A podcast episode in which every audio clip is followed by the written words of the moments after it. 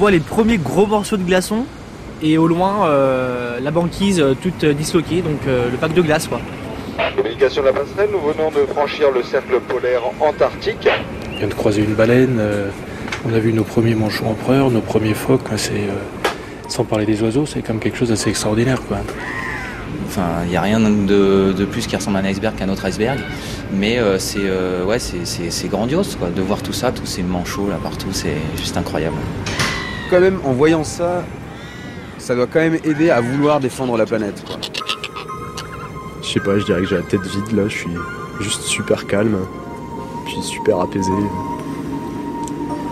Je sais pas, je me sens tout petit. Euh et j'ai un peu froid aux mains.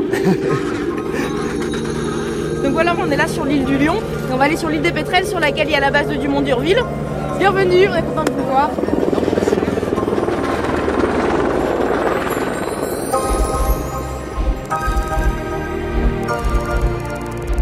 Un été en Antarctique. Nicolas Martin, Yvon Croisier.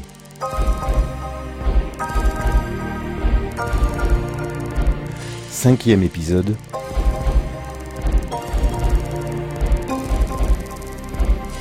Des manchots partout.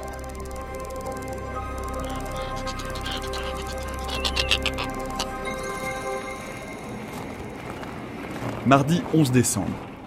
Si l'on devait faire un portrait robot des habitants de Dumont d'Urville, on pourrait dire qu'il y en a deux types, en fonction des saisons, ceux qui viennent y passer l'été, les autres l'hiver. En général, ceux qui hivernent sont plus gros, plus robustes que les estivants, et surtout, été comme hiver, ils sont partout.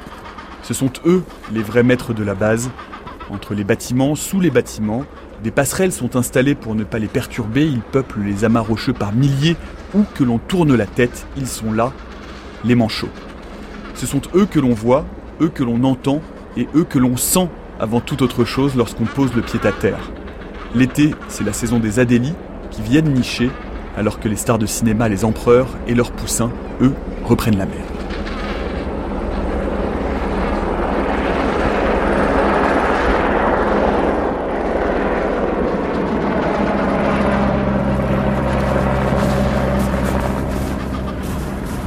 Alors, euh, je m'appelle Alexandre Baduel. Alors là, on sort de, la passerelle, on est en bas de base, on arrive euh, dans l'Anse du Lion, donc euh, on est à côté de, l'abri côtier qui est un abri pour les pêcheurs. Il y a le bateau qui est, euh, pile amarré euh, au quai. Et puis il y a tous les poussins d'empereurs qui arrivent de la Manchetière et qui arrivent pour, pour partir à l'eau et prendre leur départ là et partir 4-5 ans en mer avant de revenir ici. Devant l'astrolabe, tout rouge sur la neige toute blanche. C'est ça, ouais, c'est un, joli contraste. on va se rapprocher tranquillement des, poussins d'empereurs là pour euh, faire du suivi de population. Euh, donc voilà, et on pose des, petites puces, donc c'est inerte, on pose ça sous la peau, euh, proche de la patte. Donc c'est une zone qui est, peu innervée comme la peau de notre coude en fait. Donc c'est assez insensible quand on pique. Et après on, on arrive à les suivre d'année en année. Quoi.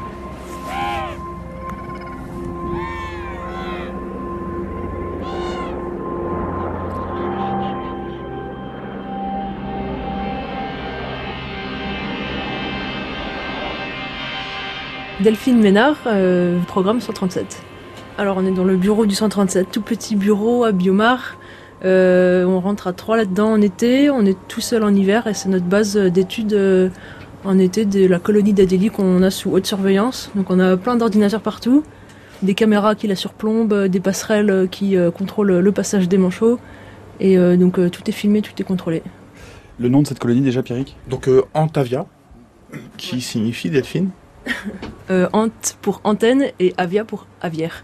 C'est-à-dire que là, il y, a une, il y a une sorte de caméra de vidéosurveillance qui donne sur un ordinateur Ouais, euh, il y a deux caméras qui voient euh, le haut, le bas de la colonie. Donc on la voit dans son entièreté à partir de notre bureau. C'est en direct, on est relié aux caméras à l'extérieur. Et sur un autre ordinateur, on a la connexion aux passerelles qui, elles, nous donnent en direct la masse des manchots et leur euh, numéro de transpondeur qu'ils ont dans la patte gauche.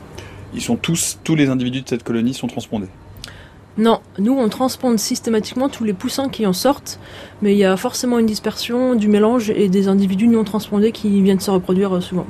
En plus des individus qui étaient là avant euh, que le programme se mette en place, et donc qui vivaient déjà là, euh, et qu'on n'a pas transpondé parce qu'ils étaient adultes et, et qu'on les transponde pas lorsqu'ils sont euh, adultes quoi. T'as déjà vu un transpondeur Pas du tout, vous allez m'en montrer un Bah voilà, ça ressemble à ça. Alors ça ressemble à une petite capsule en verre très fine qui fait, euh, je dirais, 2 cm et qui contient, euh, après ça me dépasse un peu, un petit circuit électronique euh, qui contient un numéro. Voilà. C'est tout léger, c'est euh, extrêmement peu invasif. Ah oui, ça pèse, ça pèse quoi? Ça pèse même, même pas quelques grammes, moins? Ouais, un ou 2 grammes je pense. Donc justement, votre travail consiste en, en quoi exactement ici? Si, le manchot sort, vous me dites que vous devez courir pour l'attraper. Euh, Vous, vous faites de la course au manchot Alors, euh, parmi tous les manchots qui sont dans cette colonie d'études, on arrive à savoir précisément euh, l'histoire de certains, ceux qui ont été transpondés poussins, on sait exactement l'année, on sait combien ils mesuraient, combien ils pesaient, on a beaucoup d'informations. Et donc ceux-là en particulier euh, sont intéressants pour des études. Et nous, on sélectionne certains couples, donc il faut une combinaison de, de deux partenaires qui sont intéressants. Donc euh, ceux qui nous intéressent, on connaît leur numéro, on assigne ces numéros à une alarme sur notre ordinateur, et quand cette alarme retentit, on sait qu'un manchot est en train de sortir et qu'il nous intéresse. Et donc le but, c'est de les capturer à la sortie pour éviter d'avoir euh, à rentrer dans la colonie et à stresser euh, le reste des individus, en fait. Qu'est-ce qui vient de se passer là à la caméra Alors on a vu euh, sur la caméra, on a vu un manchot euh, sortir et un autre rentrer euh, par la passerelle du bas d'Antavia. On a son numéro qui s'affiche, son le nom sous lequel il est enregistré dans notre base de données et on avait son poids qui s'affichait, qui était autour de 3-4 kilos. Et on sait qu'en cliquant dessus, ça va nous emmener directement sur euh, sa fiche à lui, sa base, qui est enregistrée dans notre base de données. Voyons voir à quoi ça ressemble Voilà. une fiche de manchot. Oui. Ça ressemble à ça. Et euh, du coup, à chaque manchot, à chaque numéro enregistré, on a euh, tous les cycles, c'est-à-dire toutes les saisons de reproduction. Année par année, on voit les entrées et sorties de chaque individu. On peut savoir qu'il est arrivé à la colonie fin octobre, donc ça, on voit que c'est une femelle par exemple. Elle est arrivée à la colonie fin octobre, donc en même temps que tous les autres manchots, potentiellement, c'est la, vague d'arrivée générale. Et on voit qu'elle est partie une vingtaine de jours après, donc c'est-à-dire qu'elle a pondu, et que comme c'est toujours les femelles qui prennent euh, le premier euh, relais euh, pour aller manger, quand elles partent après une vingtaine de jours, c'est que c'est indicateur d'une femelle. Donc on arrive d'après ça à sexer nos individus, et voilà, on arrive à voir ce qu'on appelle le cycle de reproduction du manchot. Donc ça veut dire qu'on les attend pratiquement pour sûr euh, d'année en année, parfois même sur leur même nid avec leur même partenaire. C'est, ça arrive, c'est des individus qui sont là depuis euh, peut-être 10-15 ans, puis qui sont toujours avec le même partenaire. Territoriaux et monogames, euh, les manchots Adélie. Euh, non, faut jamais en faire une généralité par contre. Il y a un tas de choses euh, très peu euh, orthodoxes qui se passent dans cette colonie aussi. Ah bon? Comme quoi par exemple? Ah moi je veux Euh, savoir les... les... mœurs des manchots. Alors euh, bon bah à part euh, qu'il y a du divorce, de la copulation extra-couple, euh, des combats, des meurtres et des viols, euh, il paraît qu'il y a de la pédophilie, de la nécrophilie. Enfin bon bref, il y a Ah, un tas sorry, moi choses. je veux plus travailler ici. Mais c'est anecdotique, euh, voilà, c'est certains jeunes inexpérimentés ou un peu fous euh, qui font des trucs bizarres, mais euh, mais globalement euh, ils sont plutôt fidèles. oui.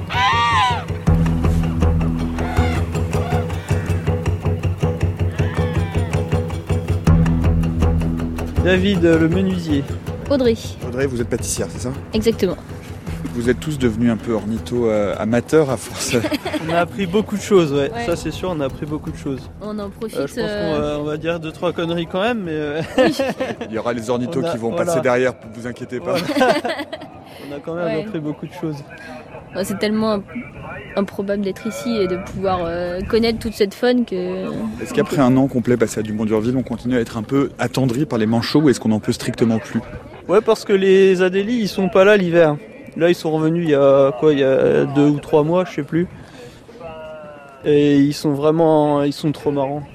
Ils ont vraiment un caractère euh, incroyable, quoi. Ils sont, C'est-à-dire ils sont, ils sont cons, mais ils sont vraiment très très cons. C'est-à-dire, ils se comportent comment par exemple? Ils se battent, ils passent leur temps à se battre, ils se volent des petits cailloux euh, entre eux là, parce qu'ils ils ramassent euh, leur activité principale, c'est de ramasser des petits cailloux pour faire le- se faire des nids. En fait, ils font des tas de cailloux qui les isolent du sol et donc du froid. Et euh, Ah oui, il y a plein de cailloux là, on voit, on voit sous eux parce qu'on est en train de passer par-dessus une manchotière. la passerelle passe au-dessus de, de la manchotière de la rouquerie. Là, c'est la rouquerie. Il y a, il y a au moins euh, 2000 individus là. Pas du tout. Ouais, bon, enfin, il y a- il y en a plusieurs centaines en tout cas. Il y en a vraiment beaucoup, ouais. Et là, ça va, ça paraît pas trop dégueulasse parce qu'il vient de neiger. Mais sinon, c'est immonde. Il y a des lacs de merde là au fond. Donc on continue à être un peu ému par les manchots quand, Ouais, même, quand même. par les trouver sympas. Oui, c'est ça. Malgré l'odeur et. euh, font rire, ils font beaucoup rire.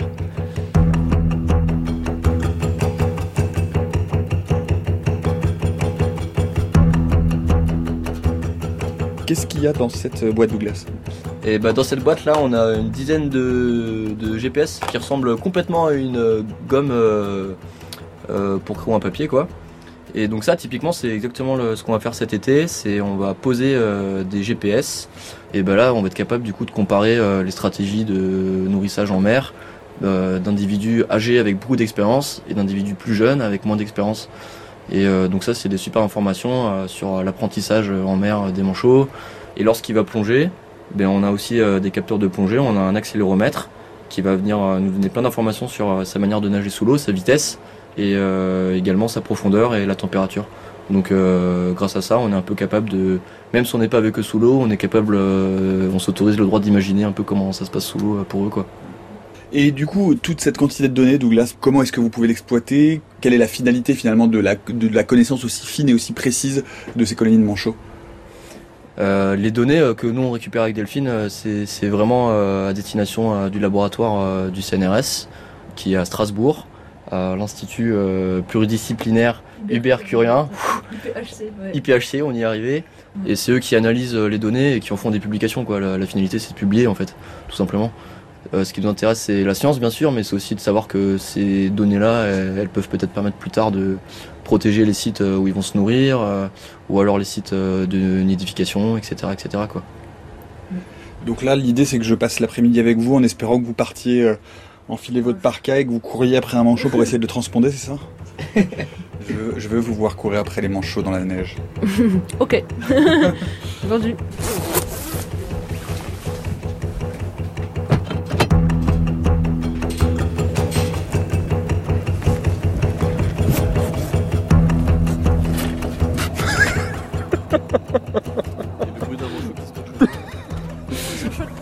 Du coup, euh, c'est vrai que. Ils sont choc-proof Ils sont complètement choc-proof ces manchots, ils se cassent la gueule de, manchots, de, de rochers incroyables et euh, bon, ils ont pas l'air d'avoir mal. hein. Et ils se cassent beaucoup la gueule et je dois dire que le spectacle d'un manchot à l'hélice qui se casse la gueule, c'est extrêmement mignon. un spécimen de manchot marron. Elle s'appelle euh, Cappuccino, c'est une femelle. Elle est en train de couver. et, euh, c'est une des rares euh, locales euh, qui a un plumage un peu différent. Il y a elle qui est marron, on a une qui est rousse, qui est un peu plus loin dans une autre colonie là-bas. Euh, C'est fréquent chez les adélis, enfin c'est assez fréquent, disons, pour de telles populations, d'avoir quelques spécimens un peu spéciaux. Il y en a qui ont des moustaches blanches aussi. C'est assez rigolo. Et du coup, Cappuccino se reproduit toujours ici. On la voit tous les ans.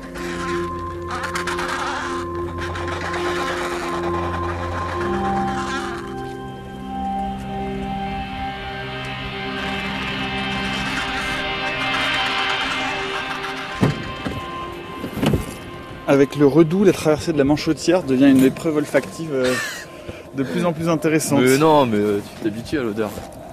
Euh, T'apprends à l'apprécier quoi. Il y, a- une différence, Douglas, entre apprendre à apprécier l'odeur et s'y habituer. Après, on est connus les manchologues euh, sur la base euh, quand on va manger le midi au séjour, etc. On, on nous sent avant de nous voir en fait.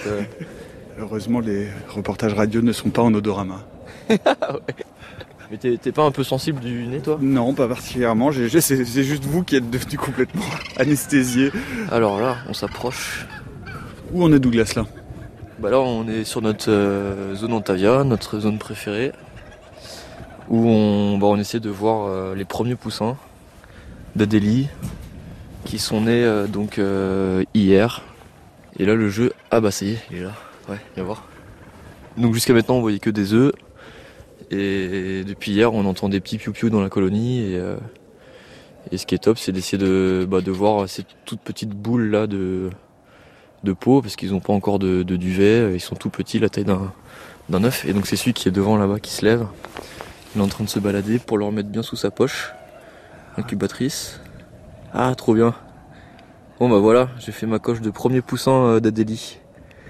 Les poussins, ils restent sous, le, sous leurs parents pendant combien de temps? 3 à 4 semaines, c'est ce qu'on appelle le brooding, euh, où euh, bah, du coup les deux parents vont se relever régulièrement pour euh, le garder sous leur poche. Et ils vont grossir, ils vont prendre du duvet, ils vont s'émanciper thermiquement, ils vont prendre du gras. Et après cette période de brooding, on va avoir une période de crashing, où là bah, les parents, les deux vont partir en mer. Donc euh, ils vont laisser tout seul euh, le poussin ou les deux poussins puisqu'ils pondent deux œufs et, et que les, ils élèvent les deux poussins. Et donc à partir de ce moment-là, on appelle ça le crèching parce que tous les poussins vont se regrouper en crèche, tous ensemble. Voilà, ils, vont se protéger les uns les autres, se, donner chaud et se donner du courage sans doute aussi. Et donc euh, la mise à l'eau, ce sera donc courant février quoi. On appelle ça l'envol. Ouais, l'envol des manchots quand ils partent à l'eau. Et la, poche incubatrice là, en fait c'est un, c'est une partie de peau de, des manchots qui est pas du tout recouverte de plumes ni de duvet quoi. C'est de la peau euh, à nu, hyper fine. Elle est très chaude et ça permet de bah, réchauffer les œufs, réchauffer les poussins. Et c'est assez impressionnant de mettre sa main de passer sa main dessus euh, pour sentir à quel point c'est brûlant comme, endroit quoi. Dans les 30, euh, 40 degrés. euh. Ah, ça y est, là, il s'est, il s'est rallongé euh, le, le ou la manche chaude. D'ailleurs, c'est la, c'est la femelle là. euh, Euh, c'est surtout des mâles. Pour l'instant, c'est surtout des mâles qui sont dans la colonie. En fait, la femelle pond ses deux œufs et une fois que ça c'est fait, elle part en mer pour un long voyage puisqu'elle part quand même euh, 10 à 14 jours quoi. Elle fait son premier shift et pendant ce temps-là, c'est le mâle qui est sur l'œuf. Ensuite, elle revient euh, relayer le mâle qui lui part en mer se nourrir. Et euh, donc elle revient, donc ça ça dure encore un voyage qui dure euh, 10-12 jours. Et quand le mâle revient, bah, la femelle, euh, va partir quoi. Mais bon, il y en a un peu partout. euh, faut juste, euh, faut avoir un peu de chance, euh, bien écouter parce que souvent on entend le piou avant de, de pouvoir les voir et ouais, on voit la coquille à côté qui est, bah, du coup qui est explosée, euh, qui est encore sous, sous l'adulte là. Et du coup, il y a qu'un seul poussin. Pour l'instant, il y en a qu'un seul, mais euh, demain ou après-demain, il y a, il y a le frangin qui, qui va naître quoi. Voilà, il dort complètement allongé à l'extérieur. C'est la fête, il fait 0 degré, il fait hyper chaud en fait. Ils sont en plein soleil. Et il est plus du tout sous la sous la poche quoi, il est complètement à l'extérieur. Et ça bouge un peu. Et dès qu'il bouge, il y a le parent qui, baisse la tête. Ouais.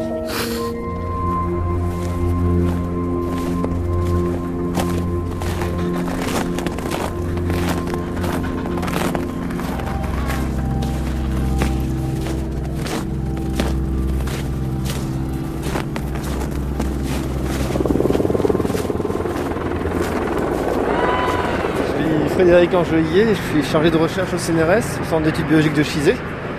Et donc on travaille sur le programme euh, Mi-91 de IPEV, où on cherche à suivre en fait la reproduction euh, des manchots ADI, donc sur le district euh, de Terre ADI à Dumont d'Urville. Donc là ce qu'on va faire juste un- maintenant, c'est récupérer un oiseau qui vient de revenir de la mer et sur lequel on a posé un petit GPS. Et donc on va, on va recapturer l'individu, récupérer GPS, et grâce à ça on pourra connaître euh, exactement l'endroit où est-ce qu'il allait pêcher pour se nourrir. C'est des oiseaux qui sont très peu habitués à l'homme. Euh, en fait, ils n'ont pas appris à se méfier vraiment de prédateurs terrestres, juste des prédateurs plutôt euh, marins ou éventuellement aériens. Et donc du coup, ils n'ont pas vraiment de, comportement très marqué de fuite devant, devant l'homme. Donc ça permet de les capturer très facilement. Dès qu'on les capture, qu'on les relâche, ils retournent au nid immédiatement. Ils viennent vraiment, ils s'approchent très près, ils sont très curieux, ils sont très observateurs, euh, très très détendus par rapport à la présence humaine. Ouais, exactement, ils sont, ils, ils sont très détendus et puis même ce qui est vraiment impressionnant c'est le fait qu'ils sont capables de nicher à, à 2 mètres des bâtiments, de rester euh, sur leur nid même si on a un hélicoptère qui se pose à, à quelques mètres. Et en plus, euh, un des facteurs importants en plus c'est que quand ils se reproduisent, ils ont vraiment été sélectionnés pour rester sur le nid parce que dès qu'ils partent du nid, il y a un risque de prédation. On a d'autres oiseaux qui vont pouvoir piquer les œufs. Donc ils ont en fait une sensibilité au stress qui, est vraiment diminuée quand ils sont sur le nid. Et donc de ce fait, tu peux les approcher quand ils sont en reproduction vraiment de très très près. Donc je vais capturer oiseau, je vais passer à Olivia. Donc tu peux avancer jusqu'ici, tu vois,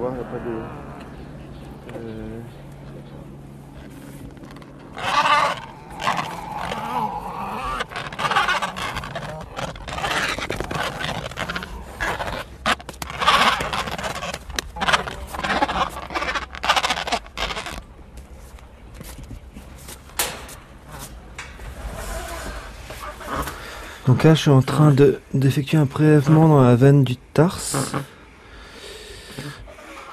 Euh, 0,5 ml de sang. Et en fait, euh, grâce à, euh, des isotopes stables, donc des, analyses qui sont faites ensuite en France, on peut recalculer le niveau trophique auquel Manchot s'est nourri durant ses voyages, durant les dernières semaines. Donc si c'est plutôt du poisson, plutôt du cré, donc plutôt des crustacés. euh,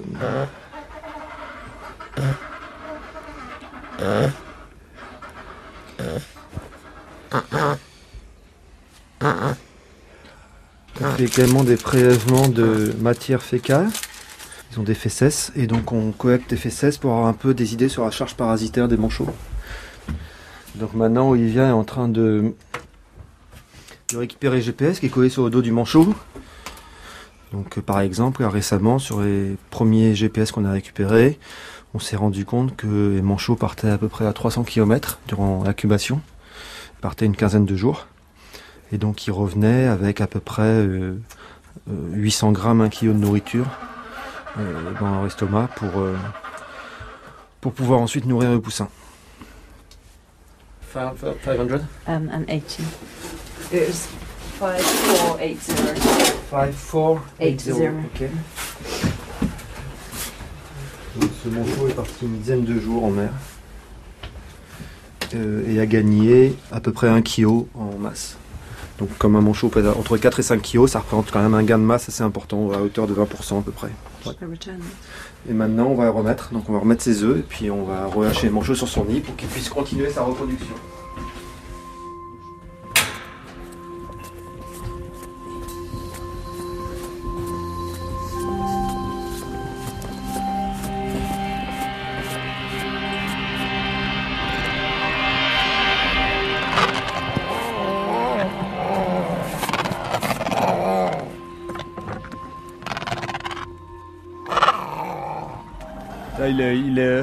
Comporte comment là par exemple Voilà, il est en train de retrouver un peu ses esprits, et puis il est en train de regarder ses œufs et de les placer sur sa poche incubatrice, qui est un endroit qui lui sert à réchauffer ses œufs. Et dans quelques secondes, il va normalement se, se coucher dessus et, et reprendre le comportement d'incubation de couvaison. C'est marrant parce qu'on les entend, ils grognent presque. hein. On a, ça ressemble presque à des, gro- à des grognements de, de, de chats ou de mammifères. Et ça, c'est une sorte de grognement. Bon, c'est un oiseau qui a un, qui a un chant assez particulier. Et c'est leur façon un peu de communiquer. La communication chez, chez les manchots, la reconnaissance est beaucoup basée sur la vocalisation. Et donc, notamment, ça leur permet d'avoir des connexions, de reconnaître leurs petits quand ils rentrent de la mer, de reconnaître leurs partenaires. Donc, c'est leur forme de, communication et de reconnaissance principale.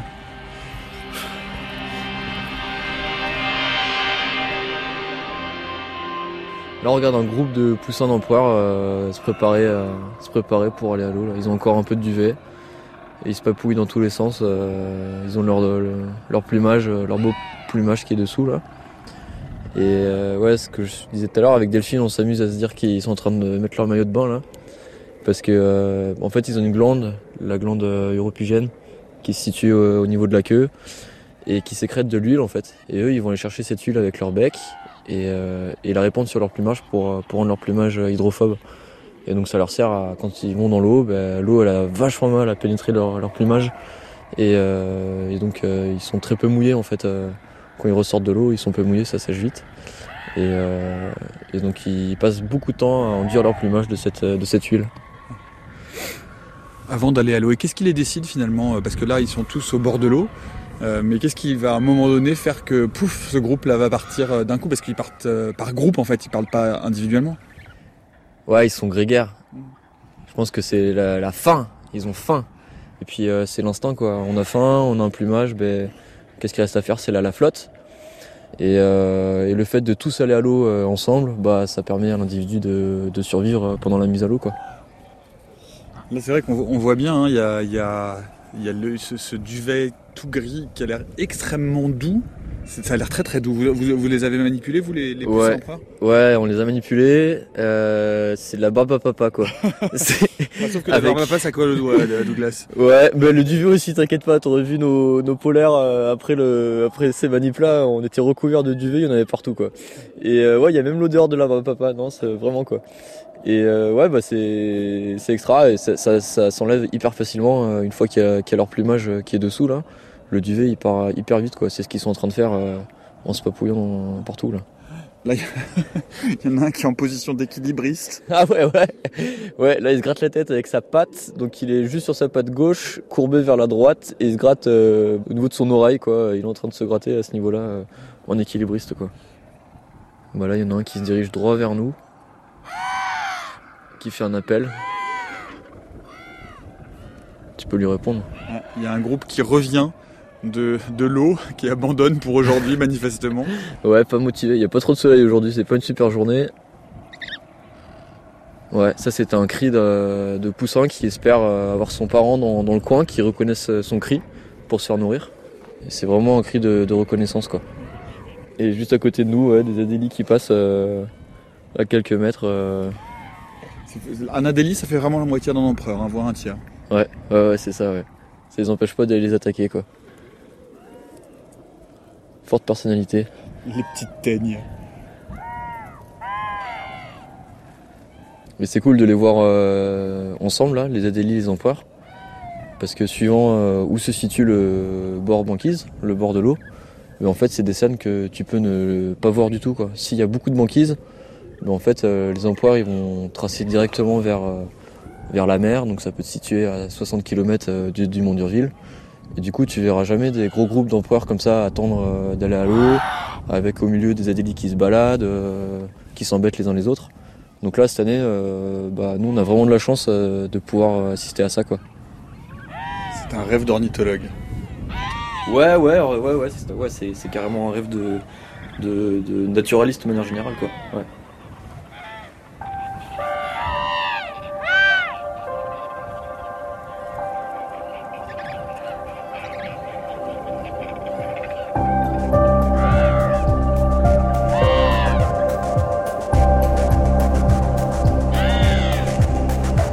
Demain, l'hiver arrive, on part explorer la banquise et on rend hommage à Jules Dumont d'Urville sur le rocher du débarquement. Un été en Antarctique, un reportage de Nicolas Martin, réalisé par Yvon Croisier, avec Alexandre Baduel, Delphine Ménard, Pierrick Blanchard, Douglas Couette et Frédéric Angelier. À suivre.